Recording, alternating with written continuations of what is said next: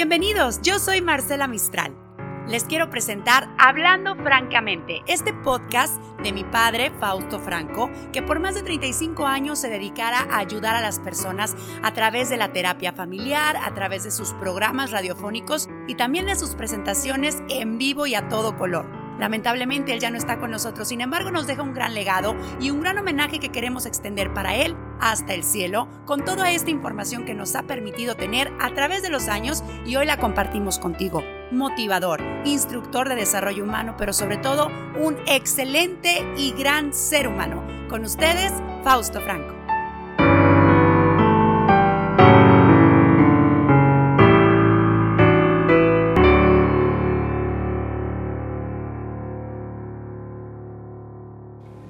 Qué le sirve al hombre ganar al mundo entero si se pierde a sí mismo? Esto viene en Mateo 16, 26 en el Nuevo Testamento.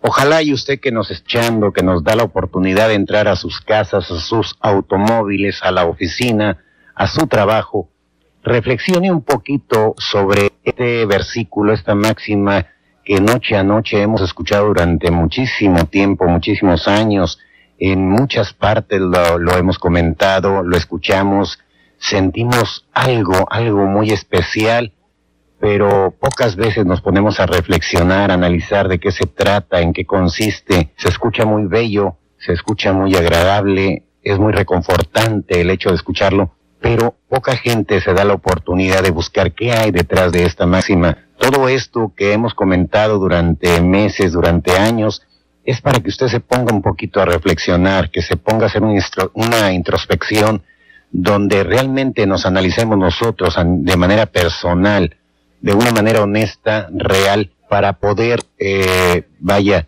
eh, cambiar realmente el rumbo de nuestra vida en caso de estar este, sufriendo de alguna manera, en caso de tener problemas, eh, trátese personales, familiares, de pareja, de hijos, de trabajo, eh, de nosotros mismos, va muy lejos. Entonces, es la oportunidad.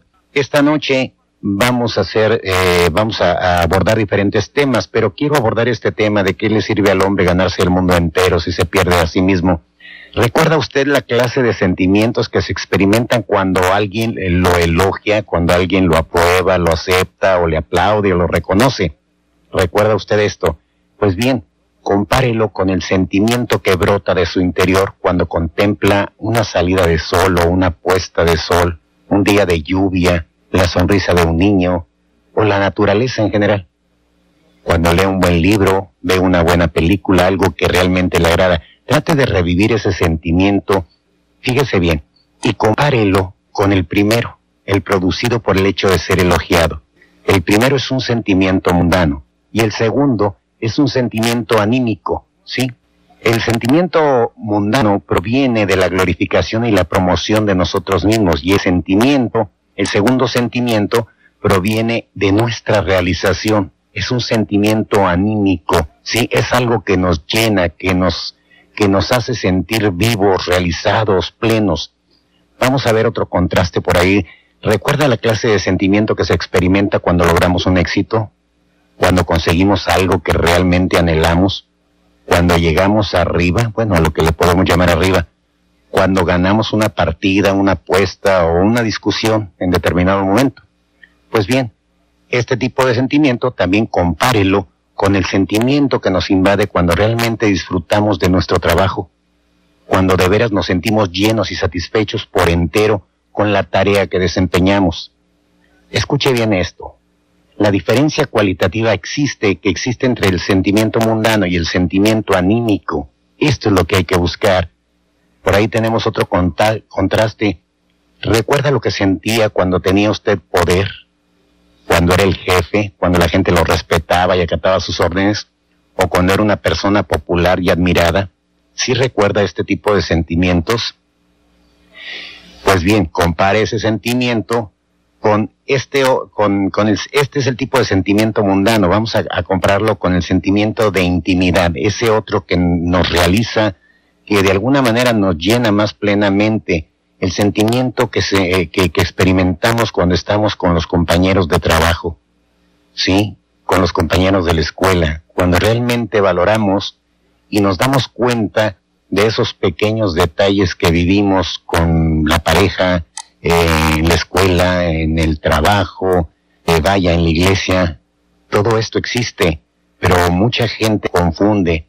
Hemos pasado momentos muy agradables ahí y sin embargo a veces se nos olvida muy rápidamente. ¿Qué es lo que usted siente en estos momentos? ¿Qué es lo que piensa correspondiente a esta máxima? Trate de comprender la verdadera naturaleza de sus sentimientos, ese tipo de sentimientos mundanos que son de vanagloria y de autopromoción de nosotros mismos, que siempre de alguna manera la gente eh, nos la pasamos eh, pensando a quién darle más, quién quiere estar más tiempo en el candelero, quién busca de una manera ficticia, eh, ilusoria, de aparentar una cosa que no es. A veces nos inventamos, bueno, todo esto, fíjese bien cómo está, todo esto ha sido inventado por nuestra propia sociedad y nuestra cultura para que de alguna manera seamos más productivos, pero también para poder controlarnos de, mejor manera. Es como eh, ese tipo de promoción que se hace que primero nos ponen la cerveza súper helada, súper sabrosa en un medio ambiente muy agradable y después que ya nos enseñaron, nos amaestraron para consumir un producto determinado, resulta que la misma sociedad nos castiga, nos encierra, nos aparta, nos divide. Todo eso es de lo que estoy hablando, de ese, de entre un sentimiento y otro si, si nos ponemos a ver estos sentimientos eh, que de alguna manera nos proporcionan el sustento y la felicidad que nos produce, contemplamos la naturaleza o disfrutamos de la compañía de los hijos, de la esposa, de nuestros hermanos de sangre, este tipo de sentimientos han sido ideados, déjenme decirle, para producir ilusiones, emociones, pero también otra de las cosas que, nos producen es vacío interior. Muchísima gente hay ahorita en este momento que se siente vacía, eh, que aún eh, teniendo cierto tipo de conocimiento no terminan por entender o no terminan por eh, traspasar esa puerta de, un dolor ficticio o de un dolor provocado por nosotros mismos. ¿Por qué? Porque lo decíamos la semana pasada cuando hablábamos de la frustración. La frustración es un, un deseo no concluido, un deseo no logrado, y esto nos lleva a sentirnos mal nos sentimos frustrados, nos sentimos acabados. Esto provoca otro tipo de emociones, aparte del vacío interior. Todo esto va relacionado con lo mismo, para que de alguna manera nosotros vayamos aprendiendo cómo manejarnos, aprendamos a conocernos de una manera real y honesta. Pues bien, ahora trate de verse a sí mismo, fíjese bien, trate de verse a sí mismo en el transcurso de un día, de una semana. Piense cuántas de las acciones que ha realizado, de todas las actividades eh, donde ha estado usted ocupado o ha estado libre de ese deseo de sentir esas emociones o ilusiones que únicamente le producen el vacío, del deseo de obtener la atención o la aprobación de los demás, de la fama, de la popularidad, del éxito o del poder. ¿Cuántas veces al día o a la semana está usted deseando este tipo de cosas? Sí, y escuche bien y observe a las personas que lo rodean. ¿Hay entre ellas alguna que no se interese por ese tipo de sentimientos mundanos? ¿Hay una sola que no esté dominada por dichos sentimientos? Que no lo ansíe, que no lo emplee consciente o inconscientemente cada minuto de su vida, eh, lo emplea en buscarlos. Cuando consiga usted ver esto, comprenderá cómo la gente trata de ganar al mundo y cómo al hacerlo pierde su vida y es que viven vidas vacías, monótonas. ¿Sí? De eso estamos hablando cuando en determinado momento usted se siente eh, angustiado, eh, receloso, eh, ansiolítico, que se siente impotente. Todo esto va relacionado con lo mismo. Muchas de estas situaciones las provocamos nosotros con nuestros sentimientos anímicos. No hay nada peor, créamelo, que una mente vacía o negativa. ¿Por qué? Porque se encierra en ese círculo de negatividad y va creciendo y creciendo y creciendo y creciendo y todo aquello que le rodea, todo aquello, trátese de amigos, de compañeros, de hijos, de familia, de lo que quiera, todo lo ve negativo. ¿Pero por qué? Porque él mismo es negativo. Quiero que ponga en consideración la siguiente parábola. Fíjese bien, o escuche, mejor dicho. Esto, todo esto de lo que yo estoy comentando, lo comparo con un autobús cargado de turistas que atraviesa una hermosísima región llena de lagos, montañas, ríos y praderas. Pero las cortinas del autobús están cerradas y los turistas no tienen la menor idea de lo que hay del otro lado de las ventanillas. Se la pasan todo el viaje discutiendo sobre quién debe ocupar el mejor asiento en el autobús, a quién hay que aplaudir o quién es el más digno de consideración. Y así se la pasan hasta el final del viaje, sin darse cuenta qué hay allá afuera, qué hay del otro lado. Esto eh, es, eh, vaya, lo que estamos viviendo de una o de otra manera. La gente no termina por tomar decisiones. Hay mucha gente indecisa, prefieren esconderse en su lado de víctimas y me siento mal y no salgo y todo es por tu culpa y por la culpa del otro y por la culpa de aquel y por la culpa del pasado de hace muchos años, por lo que tú me hiciste hace 15 o 20 años y todo este tipo de situaciones y no terminamos por distinguir una cosa de la otra. Entonces nos la pasamos eh, trabajando, tratando de conquistar el poder, el aplauso, el reconocimiento, el mejor asiento de esta vida y mucha gente sí lo consigue, pero pregúntese cómo están por dentro. ¿Realmente ese es el éxito? ¿De eso estamos hablando? No, el éxito no es tener todo eso, el éxito yo pienso que va conjugado, esto viene por añadidura. Eh, el, vaya, el tener una buena casa, eh, los gastos pagados, tener una seguridad económica, cosas materiales, es lo que, lo que viene por añadidura como consecuencia de algo realizado. Pero primero tenemos que realizarlo nosotros como seres humanos. Primero tenemos que saber quiénes somos, hacia dónde vamos, de dónde venimos, en qué consiste mi vida, cuál es mi misión, qué, qué hay detrás de todo esto. Porque estamos viviendo una monotonía, un consumismo, todo esto nos está llevando a una terrible depresión en todos los momentos. Hay muchísima gente eh, que se la vive quejando de que la vida lo ha tratado mal, de que tiene muy mala suerte y anda buscando en lugares extraños o en lugares equivocados. ¿Para qué? Para que, vaya, le digan todo lo que quiere escuchar y no se atreven a enfrentar su propia verdad. No tienen ni la más remota idea de lo que realmente quieren, pero sí saben muy dentro de su corazón, muy dentro de su mente, saben que hay una verdad en la cual ellos participaron. Hábleme usted de parejas, de matrimonios donde haya ido, ha habido infidelidad, hábleme de problemas entre hijos y padres, hábleme de entre compañeros de trabajo, de escuela, de iglesia, hábleme de cualquier cosa. Sabemos, sabemos que algo hay entre nosotros, algo hay dentro de nosotros que nos hizo participar en este tipo de problemática y sin embargo no lo queremos aceptar. Y no lo aceptamos porque duele mucho.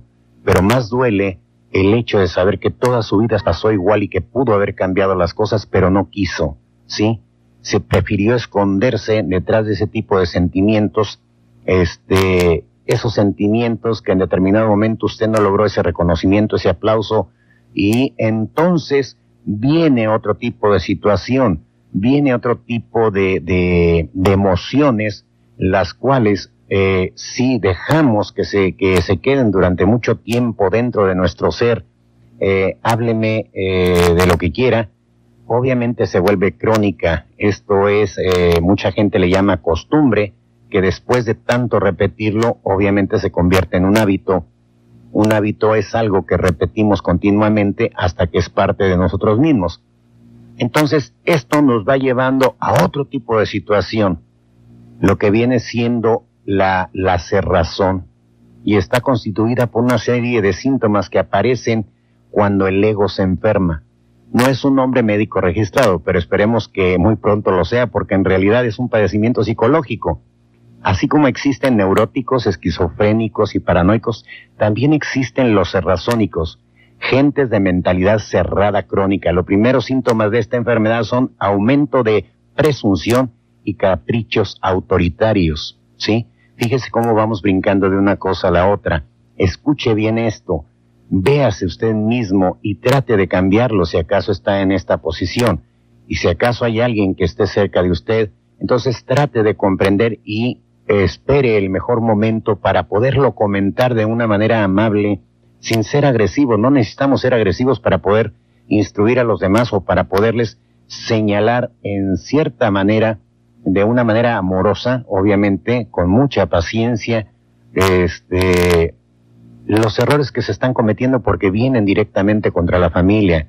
El serrazónico no le importa, no importa la edad física que tenga, eh, siempre de alguna manera tiene un pensamiento arcaico.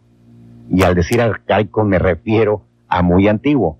Es la enfermedad de la vejez mental. La persona que cree saberlo visto todo y saberlo todo es soberbia, impaciente, ególatra, enseña sus conocimientos jactándose, disfruta señalando los errores de los demás cuando le aconsejan, se irrita y cuando le agreden ataca con ferocidad. A ver si por ahí usted conoce a alguien.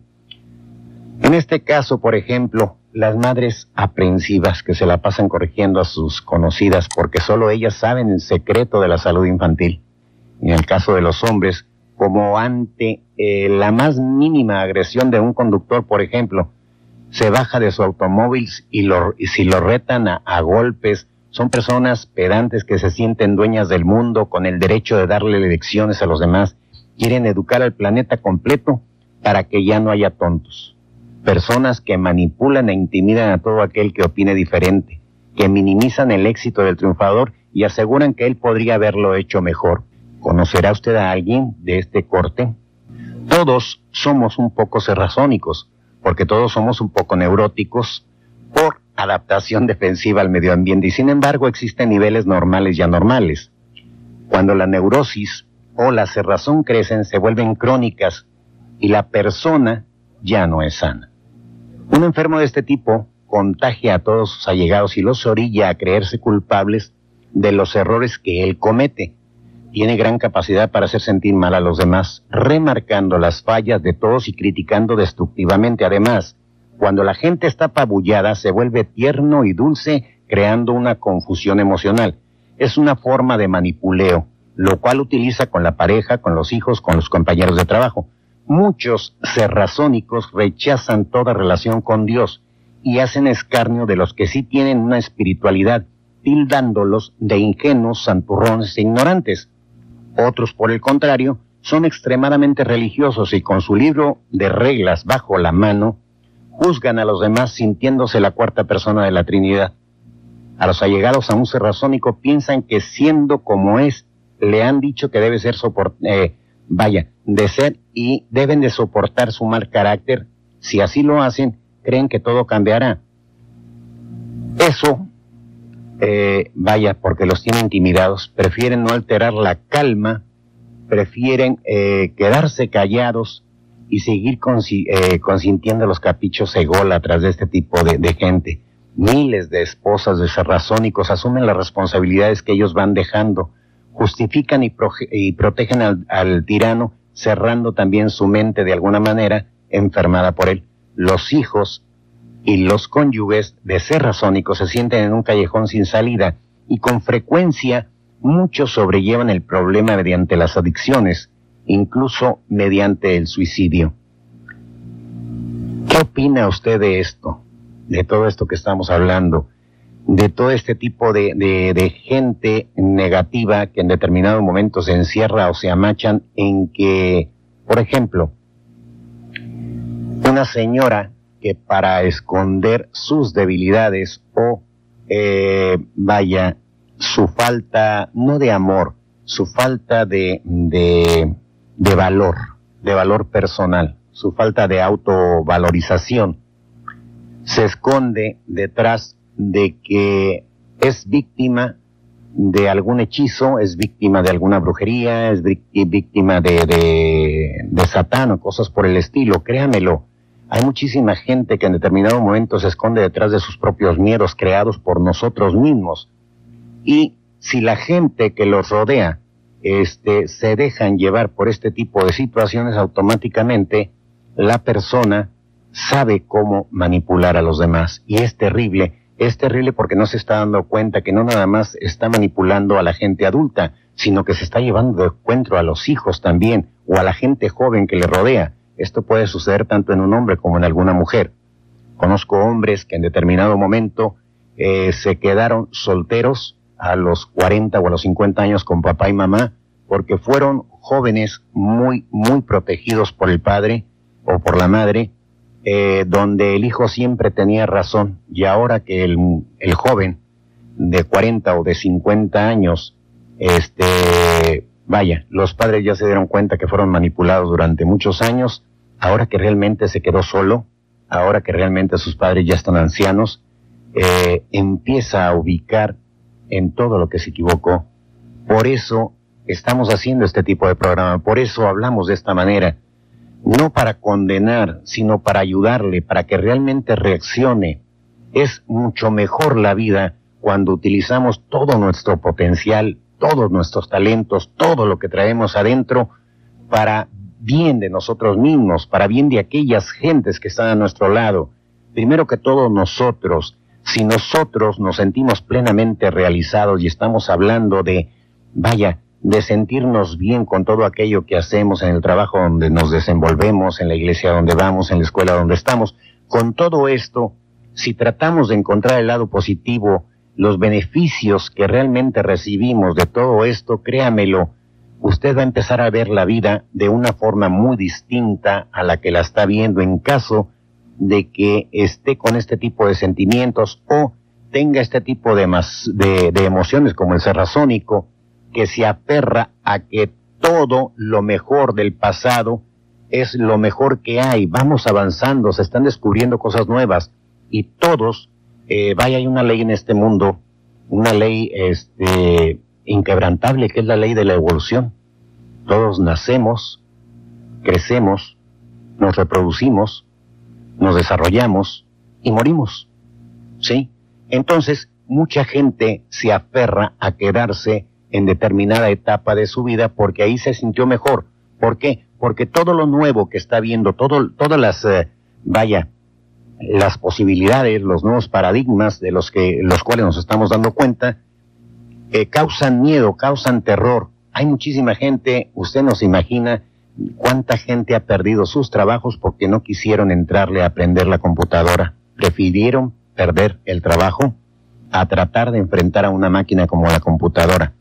No se vaya muy lejos, yo soy uno de ellos, pero yo, bendito sea Dios, no perdí mi trabajo. Me enfrenté a la computadora, con todo el miedo del mundo, pero me enfrenté a ella. Una máquina no nos puede ganar y sin embargo puede ser de gran utilidad, puede ser un gran beneficio como herramienta de trabajo, si lo vemos desde ese punto de vista. La computadora eh, he escuchado por muchísimas partes que es, vaya, una de las herramientas que más está echando a perder a nuestra juventud, sí, pero porque la utilizan desde ese punto de vista. Pero si la utilizamos como un medio de comunicación, vaya, eh, increíblemente rápido con un medio de información que podemos sacar libros completos de bibliotecas completas que no nos eh, vaya no nos alcanzaría el tiempo para visitar tantas bibliotecas si eh, aprovechamos el hecho de comunicarnos por ejemplo cuando hay un terremoto cuando hay un huracán cuando hay todo este tipo de situaciones es una gran bendición y es una gran bendición que nos podamos comunicar más rápido por medio de una computadora que por medio del teléfono. En ocasiones el teléfono se cae y la computadora podemos hacerla por medio de, de creo que ondas sonoras, sin ser un experto tampoco, ¿verdad? Pero esto nos ayuda, entonces, ¿por qué no ver lo mejor de la vida? ¿Por qué aferrarnos a lo más negativo? ¿Por qué aferrarnos a que si nací borracho, borracho me voy a morir? Si soy golpeador de mujeres, así me voy a quedar porque mi padre lo hacía también y mi abuelo también lo hizo. Quítese de tonterías trate de encontrar realmente algo, algo que realmente lo haga vivir, encuentre eh, ese tipo de sentimientos y emociones eh, positivos que nos lleven a ser mejores.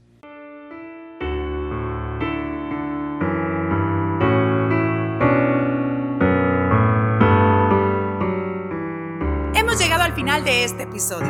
Homenaje póstumo al gran Fausto Franco Hablando francamente. Recuerda suscribirte o seguirnos en todas las plataformas digitales donde escuchas este podcast. Además, cuando lo estés escuchando, puedes etiquetarnos en arroba musamistral en Instagram para compartirte y que este mensaje llegue a todo el mundo. Yo soy Marcela Mistral. Hasta la próxima.